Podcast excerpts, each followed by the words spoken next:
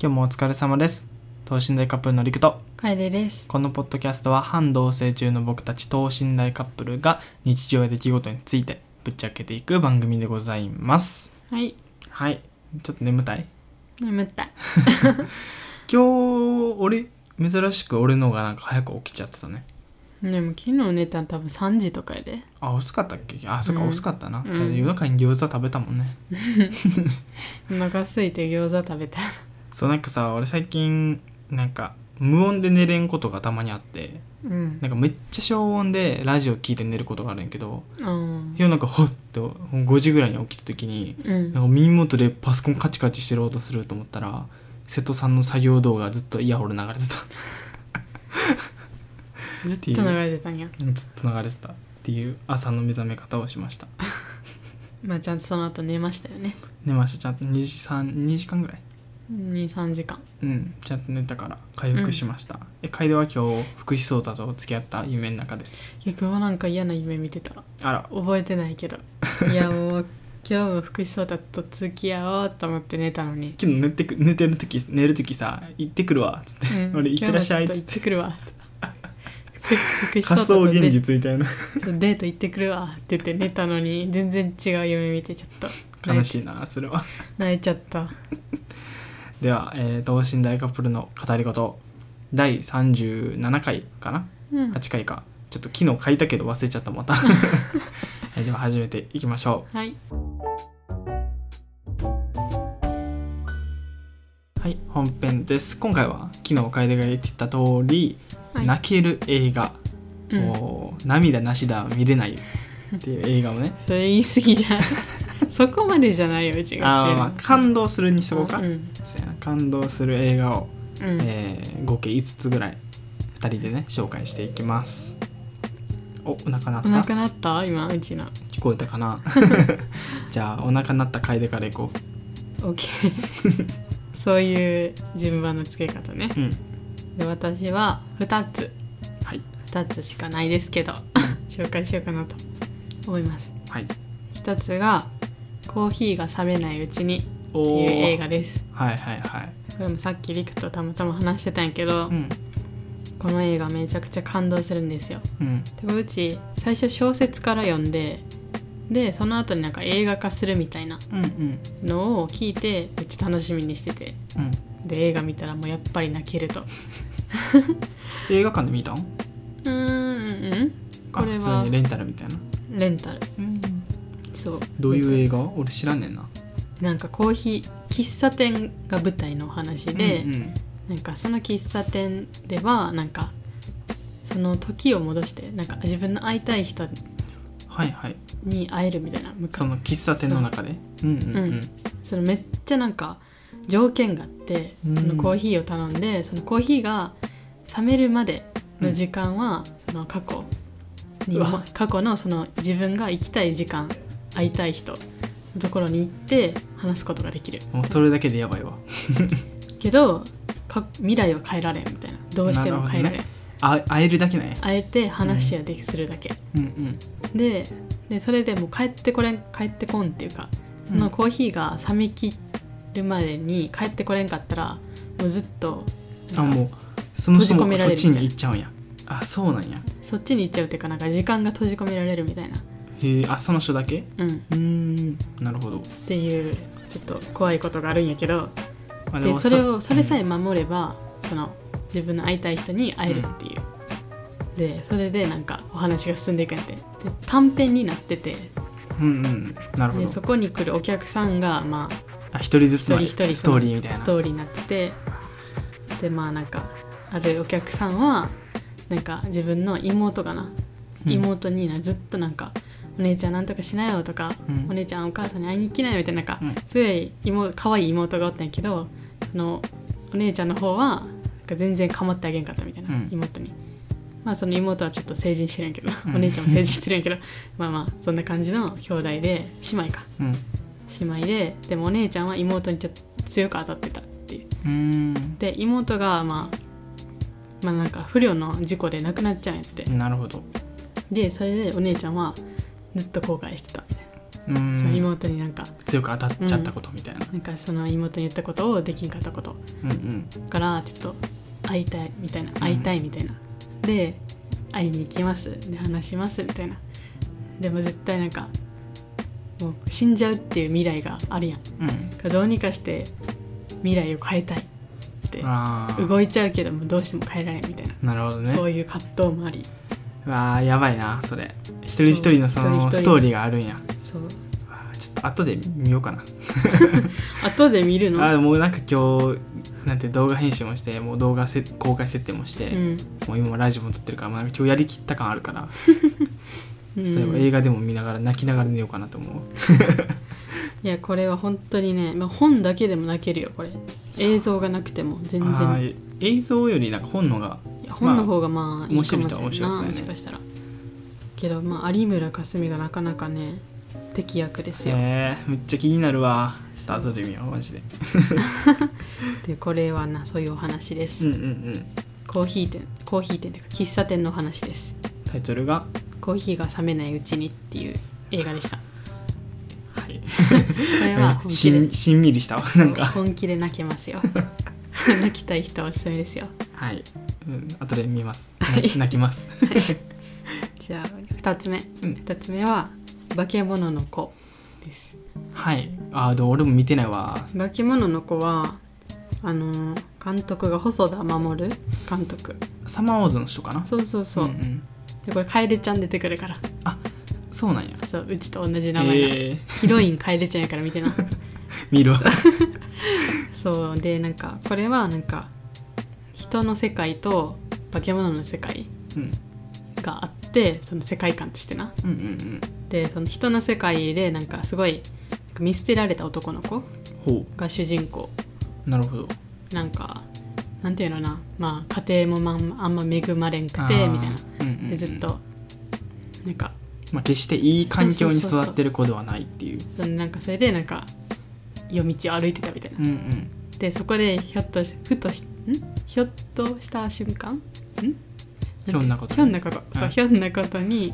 なんかその化け物の世界に入っちゃうとああもうそれは一応別の世界でうんうん一応入れるんやそうなんかゲートが開いたんかなああたまたま入っちゃったたけまどたま入っちゃって化け物がそのたまたま追ってその人についなんかあれにつ,、うんついてったら入っちゃったみたいな、でそこでの話になるとなるほどでその男の子まだちっちゃいから一人じゃ生きていけんみたういんうな、んうんけどその化け物の世界多分人間入っちゃいけんっていうかうん人間なんて入ってきたことないみたいなうん珍しいからなんか危ないやんうんうんそこでなんか熊鉄っていうなんか熊の大男の人がおるんやけど化け物ねはいその人になんか修行修行っていうかななんかその弟子入りみたいあなあ熊鉄がめっちゃなんか強いんやってうんうんうんでその化け物の世界ってなんかなんていうの独特なさなんか風習があってほうなんか武力で武力っていうかなんかそういうバトルみたい決な決闘でみたそいうな決闘でなんか自分の地位を上げていくみたいなああなんか強いやつがもうとりあえずいいとこに行くみたいなそうそうそうそうでその熊鉄ともう人もう一匹おって、うんそれがなんかすっごい名門のうん家のなんかライオンみたいなやつああもう種族から強そうライなオンかな獅子かななんか忘れたけどうんその追ってその二人がバトルしてると、うんもう名門の方がそれは応援されるよなあであ熊鉄はそんな応援されまあ、る一般人みそたいうなそうそうでそういうのでなんかちょっとあんま熊鉄もあんま恵まれてないといううーんその化け物の世界でそうでその化け物のとこにその男の子がたまたま住み込みでうんうんうんで修行して一緒に強くなっていくといいんですけどもうなんかなちょっとなびっくりするぐらい泣けるんですよ、えー最後がねでもなそのなんか決闘で勝つんかなみたいになるやんあまあまあこのそ流れやとのその戦いかなみたいなね、うんうんけど違うんですよ結構展開していくん展開するしえー、でも悲しいってなるけどあこうやって強くなるんやなっていうの もある気になる気になるわそれ何よりヒロインが楓ちゃんですかならるほどそれはちょっと見ないといけないねそうねなんかちょっとなネタバレを言わんようにしようと思ったら難しいなあー難しいね、まあけど、今のところで結構いい情報がちゃんと入ったよけど熊徹とその男の子はもう親子じゃないんやけど実際の親子よりも強い絆でっなるほどまあ似たような境遇でそう育そうそうってきたし言ったらていう話ですへえそう です上手だな紹介見たくなったわどっちも そうちょっとね伝わったらいいかなと で今の2つ目が化け物の子です終わりです2つはい、ありがとうございもうました2つでしたじゃあ僕は3つあるんでパワーパッド紹介していこうかなと思います、はいまあ、1個目は、えーつい最近一人で見た「グッドビールハンティング」うんまあ、これは結構1900後半ぐらいの映画で、まあ、結構最近っていうより昔の映画なんだよね、でどうういうストーリーかっていうと、まあ、恵まれない、まあ、大学生ぐらいの年齢の二十歳ぐらいの少年、まあ、青年が、まあ、実はめちゃくちゃ数学の才能あるとんああそうかそう天才やねそう、んうん天才なんやけど別に大学とか行ってるわけじゃなくて、うんむしろ大学の掃除員なんていうの清掃係やってるのうんでとある日その数学の教授かな黒板に生徒に向けて宿題を出すね、うんうんこれめちゃくちゃ先生たちが何年もかけて解いた問題したみたいな、うんこれ解いたやつにはなんかしょなんか成績上げるみたいな、うん解けるものは解いてみろっていうのをそのウィルっていう主人公がうん掃除してふとペッて見てうん「あ解けるな」っつってかかか答え書いちゃうねえそのみんなおる中でうんみんなおらんあそのおらんな普通に放課後そそううやな放課後みんなおらんから書いちゃって先生が「え誰やんこれ書いたの?」みたいなうんうんで生徒の中におらんからうんでもう一問出してそのもう次書いてるところバレちゃうねんなああそう清掃員が書いてるみたいな何うん落書きかみたいな先生が見たら、合ってるみたいなあいつかみたいな感じで、まあ、言ったらそこからそのウィルの数学の才能が認められて、うんでその教授は数学の世界に入ったけどそのやっぱり才能がない努力だけでやってきたから、うんやっぱり天才には勝てないみたいなうんからそのどうしてもその才能が欲しかったよウィルの。うんでそこから徐々にそうウィルをなんか構成させるっていうなんか表向きの理由で、うん自分のところに書こうっつってねうんだから自分が抱えてる問題とかをウィルに解かせようとするみたいな。ああで自そ分がの先駆者になるみたいなそうそうそうでウィルがすごい反抗的やからいろんなこうセラピストとか呼んで、うんこう構成させようとするんやけど、うんそこでなんかこう徐々にウィルが最初はこう喜んでまうんうんあやっ勉て強あでげきるるしそうね問題解くのはいいけど別にセラピーはいらんみたいな感じで,、でやってたらなんか徐々にこうやっぱ利用されてる感覚ができてくるうんうんなんか神を出せてこれやっといてみたいな、うんうんでそっからとあるそのセラピストうんすごいね向き合ってくれる人と会ってウィルがなんかなんかめっちゃ印象的に覚えてるのはなんか問題を解くのは簡単やけどその自分が何をやりたいのかっていう問いには答えられないみたいなうんなんかそんな簡単なことにも答えられないみたいなことでめっちゃ葛藤していくねうんで数学が得意やけど本当にそれがやりたいことなのかみたいなうんうんその結果出せるけど自分の人生はそこでいいのかみたいな、うんその得意なことをやっていくのか本当に自分が好きなことをやっていくのかみたいな、うんうんその葛藤をひたすら描く映画なるほど。そうほんでそのセラピストとの関係がめっちゃいいよね最最初もうめちゃくちゃ喧嘩して、うんなんか奥さんのことバカにしてめちゃくちゃ胸ぐらつかまれたりあ殴られ男たのり人なんや。あそうどっちも男の人へで、ーそうめっちゃ喧嘩しとかするんやけど、うんうんもう後半になるにつれてもうすごいよねもうマブダチみたいな。そうマブダチも最後のシーンとかもなんかいいよね、へーなんか友達の関係とかもすごい綺麗に描かれてて、友達も言ったらそんな恵まれてなくて、うんうんなんか工事現場みたいな仕事をしてるんよ、でそこでなんかビルと話しててビルはいや俺はずっと工事現場でいいよみたいな、うんここで働くのも幸せさみたいに言ってたら、う友達が「おなんか10年後もお前ここいたらぶっ飛ばすからな」みたいなへ「ーお前のその才能は使うべきだ」みたいな、うんうんけどなんかビルの中ではえどうしたらいいんやろみたいなっうん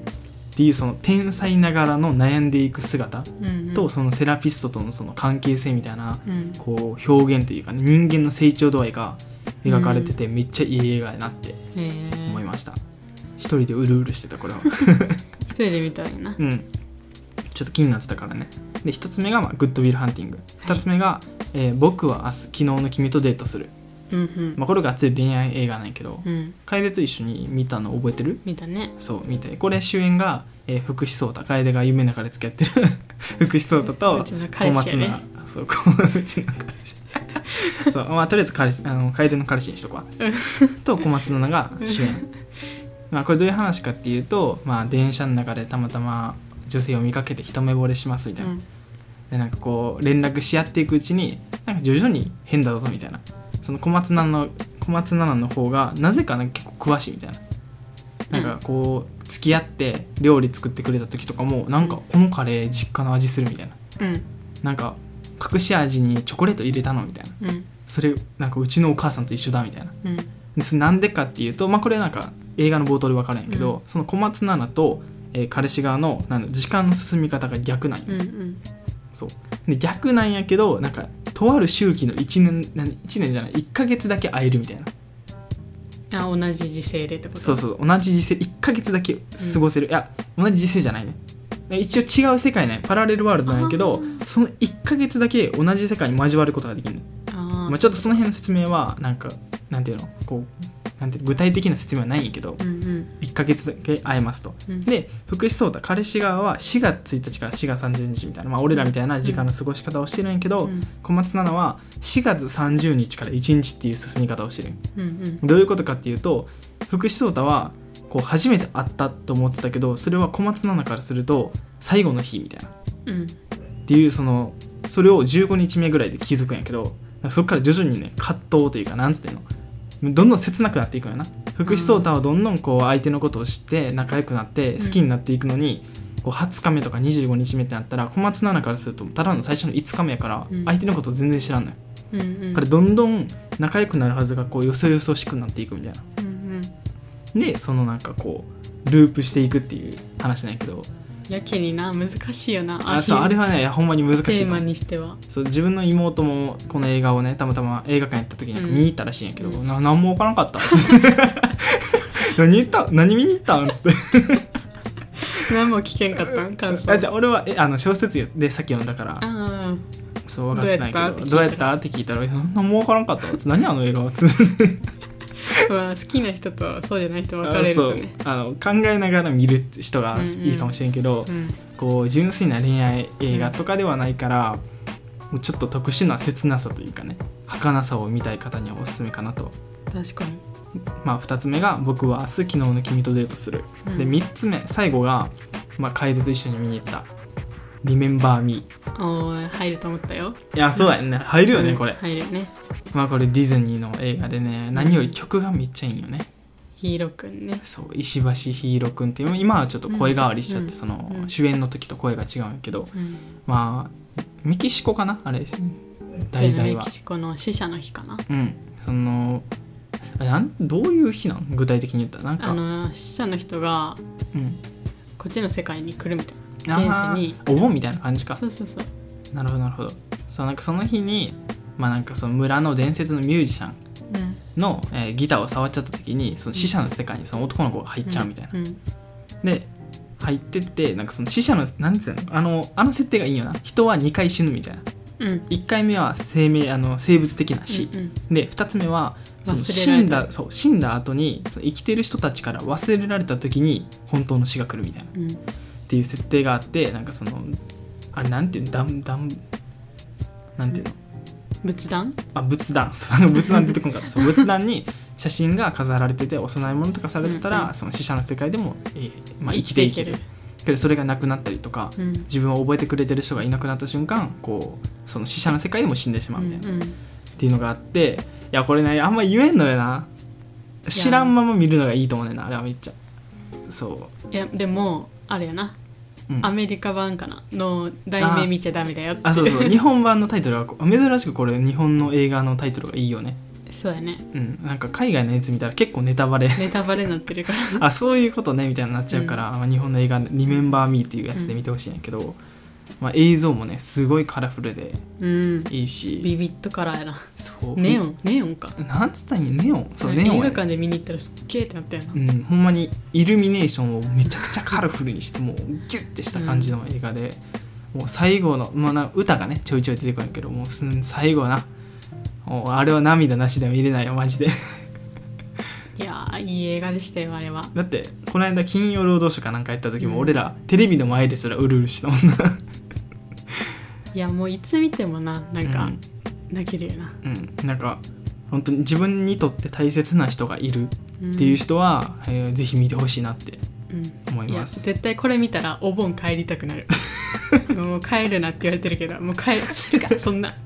死者の世界があるんや嘘やシャ世界会いに行くやって言ってずっとそんなん聞いてられんくなるわでも確かにねまあそう思い思うぐらいな、うん、絶対大盆お墓参り行きましょうってなりますよこれは素敵な映 画「Remember Me」でございます、はいまあ、僕が紹介したのは「グッドウィルハンティング」えー僕は明日昨日の君とデートする」はいと「Remember Me はい」の3つでございましたいいありがとうございます誰に感謝したい全てに感謝 楓今日楓今日そう全てに感謝ですよ私は全てに感謝を常にね心がけてま すからでは初めのパートに入ります、はい